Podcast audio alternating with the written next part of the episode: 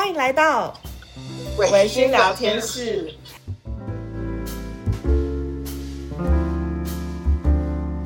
这集我们来讲大名鼎鼎的内在小孩。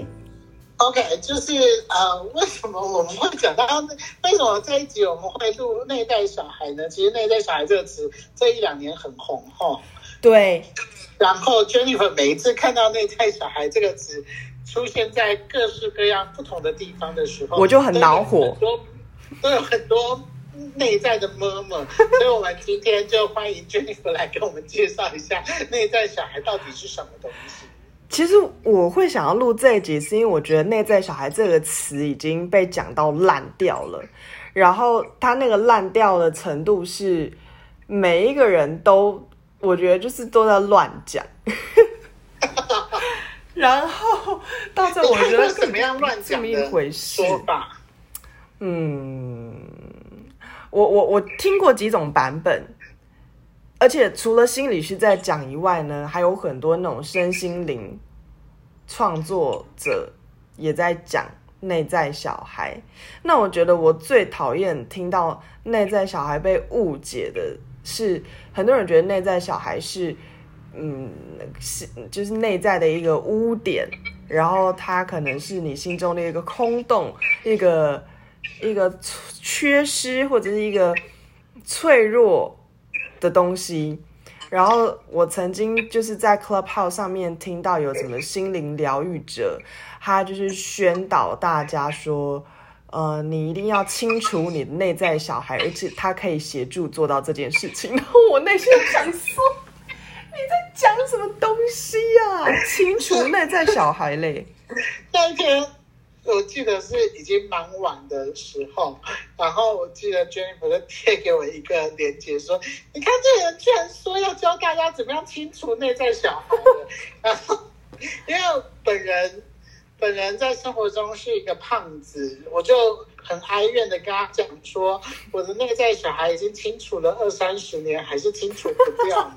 那你知道，我就立马 po 上我的 Facebook，然后有很多心理界的朋友呢，爱爱开玩笑的那种，大家就想说，哎、搞不好他说的是真的，是是指真的有一个小孩要拿掉的意思。我说不是吧，这个是阴灵，你不是，没有，完全不是，没有，我我确定那个那个灵心灵。讲师不是在讲这个，他是在讲，就是我刚刚讲的那个举例状况，就是他觉得内在小孩是一种会阻碍人们发展的一个东西，所以要把它消除掉。这样，可我觉得内在小孩不是被消除的。但其实内在小孩他一开始的起源其实是一个，呃，我觉得是一个很很美好的想象。嗯，就是像呃，其实这个词算是。呃，心理师最早的几个大师之一的荣格提出来的，嗯，那其实是在讲我们的，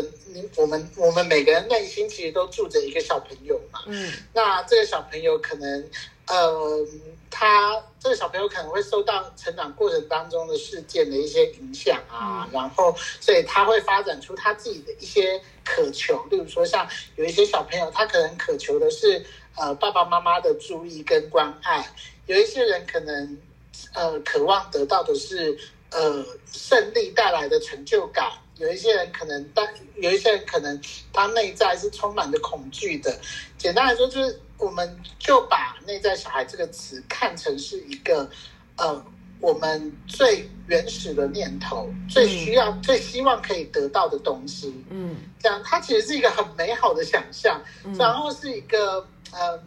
我觉得像，因为我们现在都已经是成年人了嘛，但有时候回过头来看一下内在小孩的话，你其实可以从中当中去找到很多，哎，自己为什么现在会做这些事情的一些资源，或者是一些归因。对，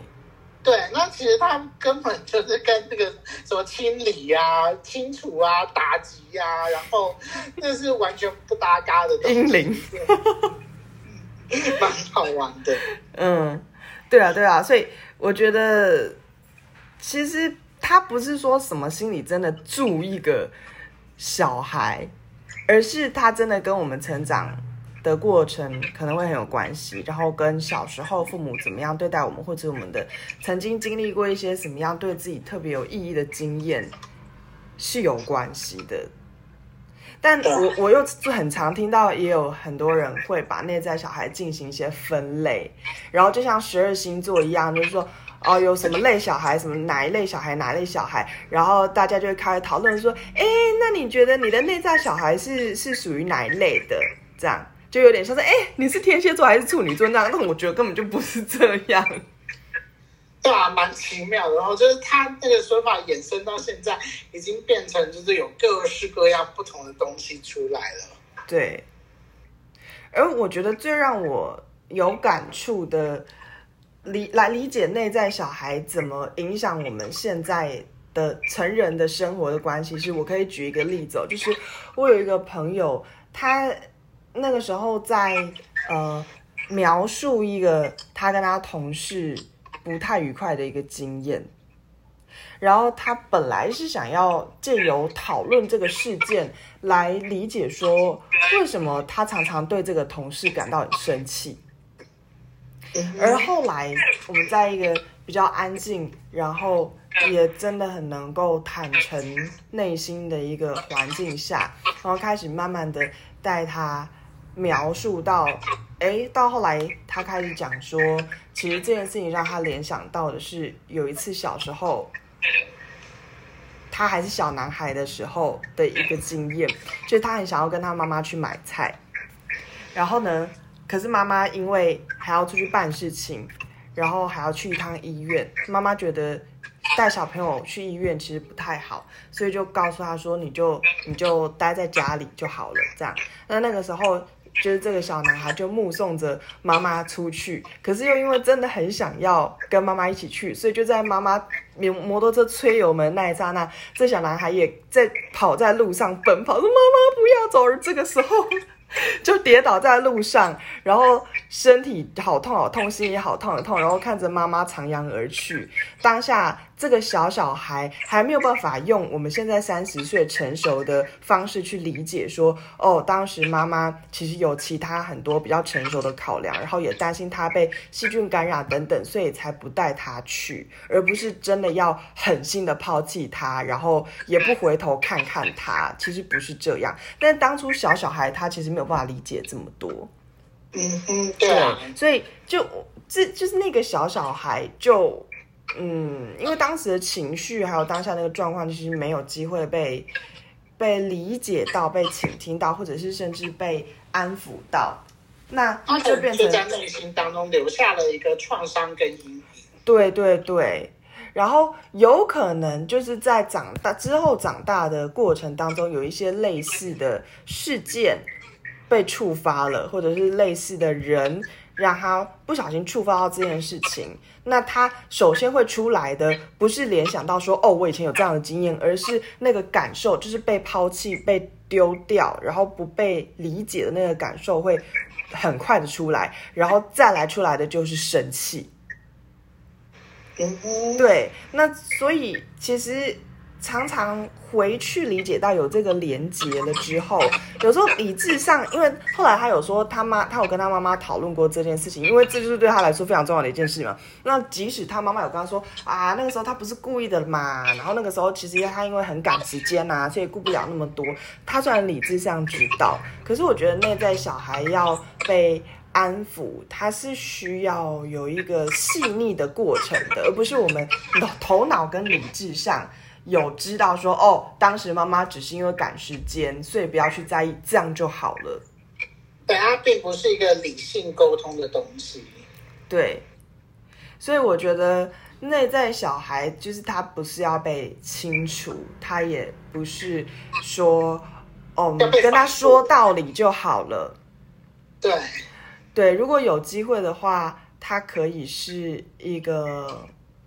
细致的被被了解的过程，可是他其实又没有那么虚幻，不是说真的要去做法，还是一定要透过画画什么疗愈身心，还是什么水晶球来干嘛？真的不是。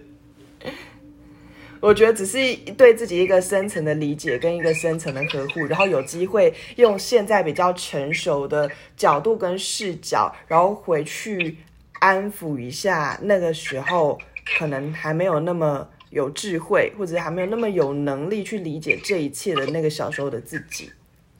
你自己会用什么样的方式来呵护你的内在小孩啊？嗯，我觉得。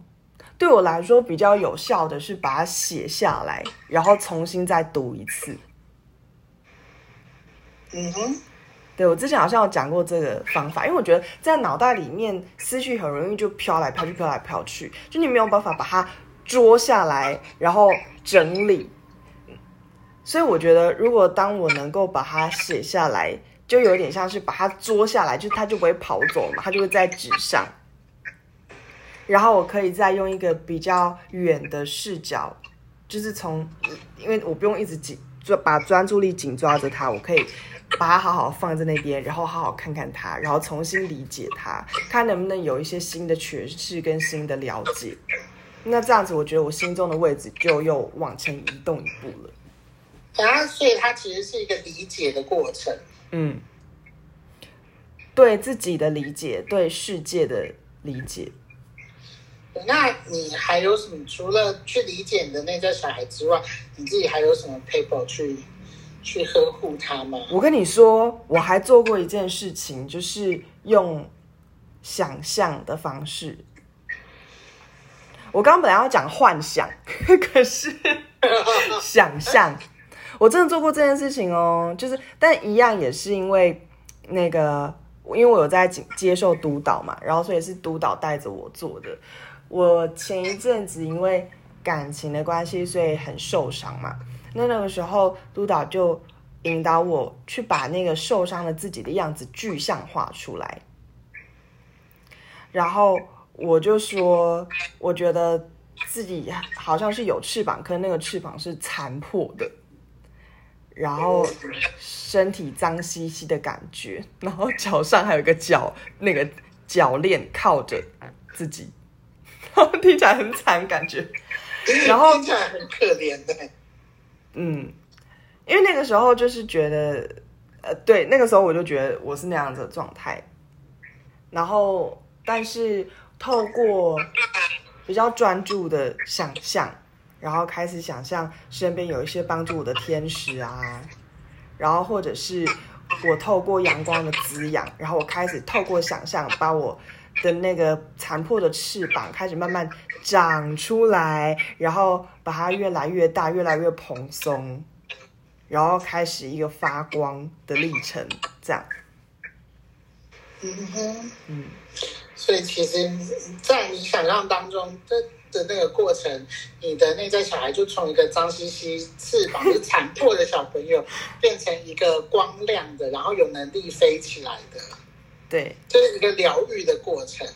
对，哎，这讲起来是不是很像神经病啊？真的，就是比。可是我觉得，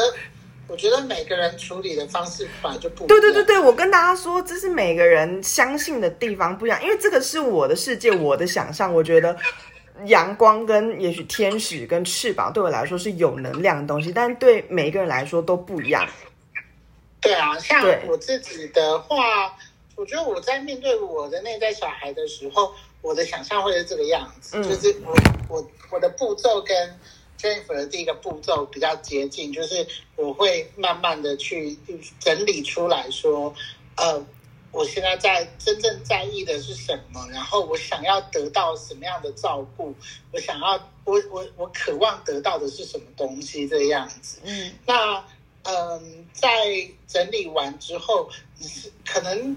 整理的过程当中，多多少少会想到一些过去的经验。对，一定会，一定会。例如说，像当我失恋的时候，之前在失恋的时候，呃，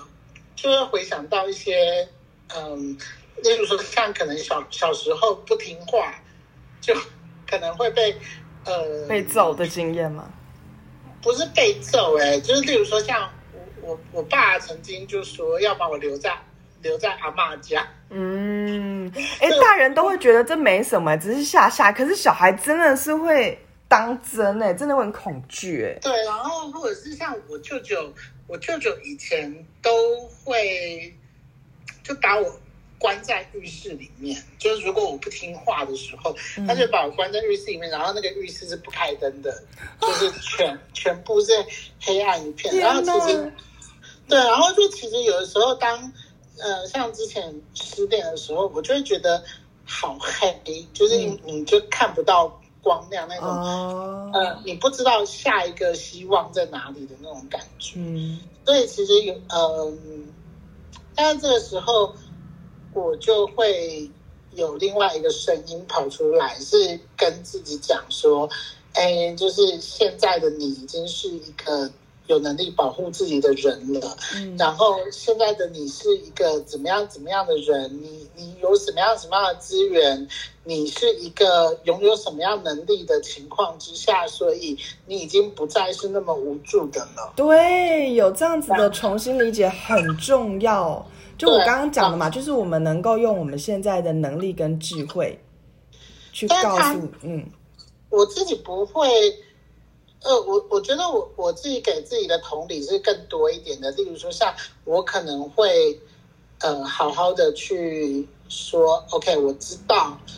可能是因为什么原因，所以害怕这个，呃，失恋的状况，没有人要的状况，然后被抛弃的状况，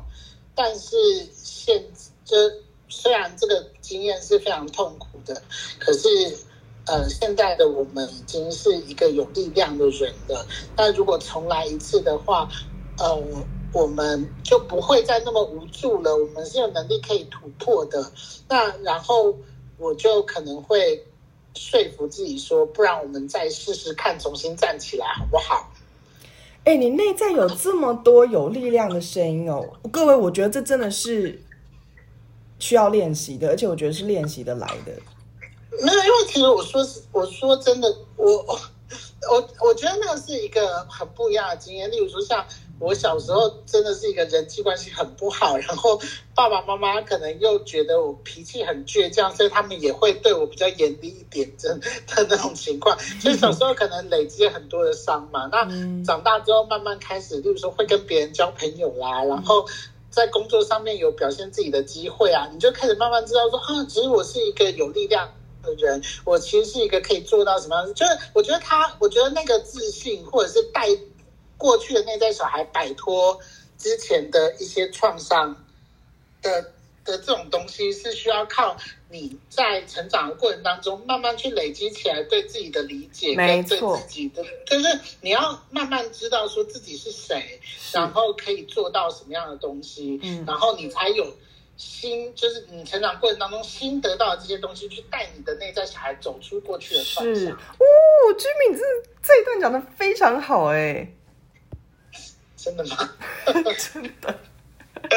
对啊，这是我自己的，这是我自己的处理方式。嗯，很好，很好，太好了！我觉得我对这集很满意。只是刚刚真的超烦的，有好多机车的声音哦。希望大家不要在意，因为我们就是没有办法，我们就是居家录音，我们没有专业的录音室。希望有朝一日可以有，好不好？对啊，就是其实我们最近真是有试了不同的方式，那样我其实觉得对大家非常的不好意思，因为这已经是我们第四集用远距的方式来录音了。对、啊，那我们其实也很希望可以早日面对面的录音。好哟，那我们这集就先到这边，下集再见喽，拜拜，拜拜。